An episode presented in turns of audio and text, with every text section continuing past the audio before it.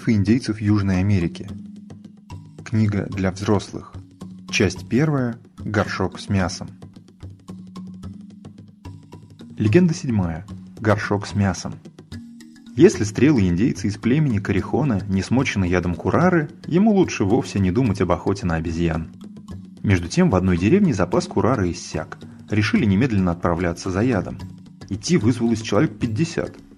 «Ты тоже пойдешь», – велел один из воинов пленнику, много лет назад захваченному при набеге на деревню племени Уитота, да так и оставшемуся у Корихона. «Надеюсь, ты помнишь, собака, что мясная пища не для рабов?» «Это я к тому, что придется тебе готовить», – объяснил воин, ухмыльнувшись. Много ли отравы достали индейцы, где и как ее раздобыли, об этом в точности неизвестно. Но только на обратном пути предводитель отряда начал подумывать, что не худо было бы настрелять дичи, запасы все давно съедены. Остановились, выбрали желающего и велели ему быстрее бежать вперед, да постараться добыть тапира. «Дом уже близко», — предложил кто-то. «Пусть сразу несет мясо в деревню, а нам оставит только сердце, печень и легкие». На то мы порешили. И охотник заспешил по тропе. К концу следующего дня индейцы вышли к берегу речки. «Смотрите, наш друг не подвел нас!» Указал предводитель на веревку, один конец которой был привязан к корню дерева, а другой уходил в воду. Подойдя ближе, охотники увидели на конце веревки какие-то потроха. Люди повеселели, побросали вещи в прибрежный песок, бросились разводить костер. Вскоре пленник уже снимал пенку закипевшего бульона. «Буль-буль-буль, буль-буль-буль», пел горшок с мясом, а повару почему-то слышалось «Отведай меня, отведай меня». Впрочем, на языке Крихона эти слова плохо отличимы от бульканья. И тут пленника осенило. Горшок хочет, чтобы он, повар, выпил хотя бы отвар, раз уж мясо рабам заповедно. Но почему? Да потому что в горшке, вероятно, вовсе не потроха топира, убитого ушедшим вперед товарищем, а что-то иное. «Эй, нельзя это есть, выбросим, а еще лучше пусть так и варится, да только без нас», пытался образумить слуга хозяев. «Куда там? Его чуть не утопили, обвинив в нежелании кормить народ». В смущении и страхе повар пригласил охотников к трапезе. Он до последней минуты надеялся, что сопровождавший группу пятилетний мальчик, его добрый приятель, останется ненакормленным. Но мальчика разбудили, и тот не успокоился, пока не получил своей доли. Все, что мог сделать повар, это отрезать любимцу кусочек поменьше, да похуже. Опасения повара оправдались сразу же после ужина. Отведав мясо, охотники валились на песок один за другим, засыпая мертвецким сном. Повар тянул их за волосы, щипал, щекотал, но те даже не шевелились. Между тем из лесу послышался отдаленный, невнятный шум, а затем и могучее «Ох! Ох!». Повар едва успел положить спящего мальчика на крышу навеса, построенного индейцами для ночлега, как ветви раздвинулись, и из лесу вышли два человекоподобных чудовища. У одного спереди сияла широкая окровавленная дыра. «Смотри, старуха!» «Вот кто съел мои потроха!» — обратился демон к жене. Он обошел лежавшие на песке тела и вырвал спящим глаза. Потом запихал их к себе в рану, и из глаз образовалась новая печень. «Кусочка не хватает, однако», — пробормотал демон и принялся шарить взглядом по навесу. «Вот теперь порядок», — заметил он, запуская свои корявые пальцы ребенку в лицо. Жена демона, между тем, срезала спящим мясо с голеней. С тех пор у людей на этих местах одна кожа до кости. Закончив дело, чудовища скрылись в лесу, а повар просидел в кустах до рассвета. Утром проснулись. Повар попытался вставить в пустые глазницы орехи пальм мильпеса, но те не подошли по размеру. А вот плоды под названием кабаний глаз пришлись в пору. И все было бы хорошо, если бы, добравшись до дома, индейцы не начали неумолимо превращаться в диких свиней, точнее, пикари, их американских сородичей – Встав на четвереньки и, громко хрюкая, полсотни бывших охотников принялись разорять огород и подрывать столбы, которые поддерживали крыши жилищ. Корзины, в которых несли курары, превратились в больших муравьедов, а духовые ружья – в змей. Индейцы, оставшиеся в селении, убили одного пекари, а остальные убежали вниз по течению реки туда, где сейчас Бразилия. От тех прежних пекари произошли нынешние, однако рассказывают, что в Бразилии встречаются такие пекари, которые от пояса до головы свиньи, а ниже пояса люди без шерсти. Очень свирепые.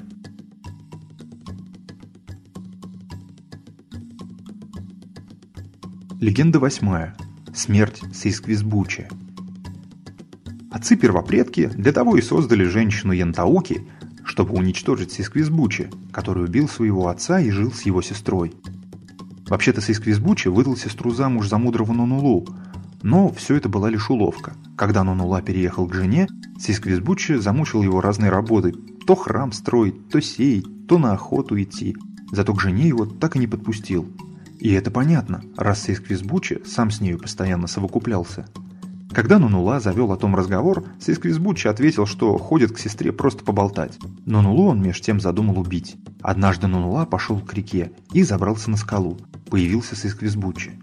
Нунула в воду, под скалу, а Сисквизбучи схватил здоровенный кол и стал тыкать им туда, где спрятался Нунула. У Нунулы был волшебный камень, способный окрашивать воду в цвет крови. Сейсквизбучи увидел, что вода покраснела, и удовлетворенный ушел. В течение семи лет Сейсквизбучи был жрецом в храме. И вот он почувствовал, будто что-то произошло, и велел слуге разузнать новости. Слуга вернулся с известием, что на холме появилась неизвестная красавица в чистых белых одеждах. Она была очень большая и толстая. Подослал ее Нунула, слепив из семи женщин одну. Этого Сейсквизбучи, конечно, не знал. Красавица спустилась с холма и говорит. «Ищу какого-нибудь жреца, «Я тоже жрец», — ответил Сисквизбуччи. «У меня есть свой храм, свои слуги. Видно, ты меня ищешь». Он привел женщину к себе, а другим запретил с ней встречаться. Из-за своих необычных размеров женщина не могла войти в храм через дверь. Пришлось разобрать часть стены. Если она садилась, подставляли четыре скамьи, да и то не хватало. Сисквизбуччи имел много жен тараканих. Теперь он их прогнал, хотя и одарил на прощание, и даже сказал, что они все очень хорошенькие. Только двоих прежних жен Сисквизбучи оставил, чтобы стирать одежду и прибирать. У толстой женщины были густые длинные волосы. Когда она ими трясла, на землю сыпались бананы, фасоль и кукурузные зерна. «Это прекрасно», – размышлял Сисквизбучи, – «что она сама себя кормит. Мне на поле ходить не надо». Однажды жена сказала, «Дома я ела мясо каждый день. Если не хочешь, чтобы я ушла, корми меня тоже мясом». Сисквизбучи пошел и поставил капкан. Поймал двуутробку. «Не снимай с меня шкуры», — заявила зверюшка. «А опали чуть-чуть, вынь потроха и зарой, однако не глубоко. Сердце вынимать не надо». Сисквизбучи послушался, но в результате двуутробка ожила и убежала. Он схватил ее за хвост, но лишь содрал шерсть. Поэтому хвост у опоссума до сих пор голый. Охотник вернулся домой с пустыми руками. «Я ухожу», — объявила жена. «И я с тобой», — возразил Сисквизбуччи. «Что понесем тестю в подарок?» «Бусы и резную скамью». Спустились в ущелье. «Пойду выкупаюсь, не смотри на меня», — сказала жена. Сисквизбуччи отвернулся, раздался свист. «Не слушай», — сказала женщина. В этот момент от нее отделилась первая женщина. Снова свист, отделилась вторая. Итак, шесть женщин ушли, а осталась седьмая, самого обыкновенного вида. «Что случилось?» «Почему ты такая тощая?» – изумился Сисквизбуччи. Не сказав ни слова в ответ, жена побрела вверх по склону. Муж схватил за свой посох и упал. Стал искать одежду жены, она превратилась в камень. Он чувствовал, что с каждой минутой теряет силы. Настала ночь. У Сисквизбуччи распухли яички. Он стал плакать, звал своих жен тараканих, просил отнести его в храм. Его отнесли в храм и оставили там. Одна лишь жена тараканиха не покинула мужа. Вскоре Сисквизбуччи сделалось совсем плохо. Он развалился на части и умер. Следующей ночью в храм пришли разные звери. Псы, лесные коты, пумы и ягуары. Они стали грызться между собой, натыкались друг на друга и дрались, лизали кровь. Кровь начала заполнять внутренности храма. Женщине пришлось забраться под самую крышу. С собой она захватила семь больших морских раковин. Всякий раз, когда звери вынюхивали, что вверху, на помосте, кто-то сидит, женщина бросала вниз раковину, и на некоторое время они забывали – Последнюю раковину она уронила под утро. Возня и шум стихли, стало светло. Женщина спустилась на землю. На полу была заметна одна единственная капелька крови, да виднелись следы диких зверей. Так не стало с Исквизбуччи.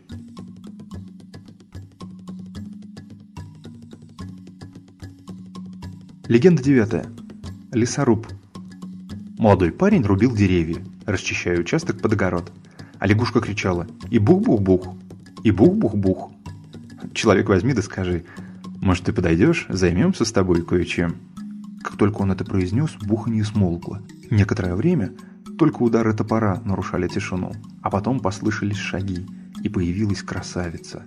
Зубы черные, это она красящие листья жевала, а лицо красное, густо намазанное ярким соком ичиоты. В те времена женщины красились не меньше нынешних. «Вот случай, какая девушка», — подумал индеец. «Ты зачем меня звал?» — спросила красавица. «Да просто, не знаю», — попытался парень оправдаться, но произнесенные слова пришлось повторить. «И чем же таким должны мы с тобой заняться?» — не отставала девушка. В ответ лесоруб обхватил ее руками и начал ласкать. «Ты такая симпатичная девчушка», – прошептал он, обнимая красавицу все сильнее. «Ладно, давай», – заторопила вдруг девушка, и они повалились прямо на землю. Однако индеец ничего не смог и совсем растерялся. У его подруги не было того, что есть у всех наших женщин. «Ах, обманул меня! Зря позвал!» Пришла незнакомка в ярость. Вскочив, она ударила юношу ногой в пах и скрылась в зарослях. А мужской орган у индейца начал от удара расти и сделался таким длинным, что нельзя было и шагу ступить. Парень в отчаянии заплакал, но тут подошел у Анкани. «Что с тобой, братец?» – спросил он. «Да вот такая напасть», – объяснил индеец. «И все из-за нее, лягушки». «Не беда, сейчас я тебя вылечу», – рассмеялся Анкани. Он принялся быстро рубить пенис ножом, оставив напоследок кусок ровно такой длины, какую этот орган имеет сейчас у мужчин.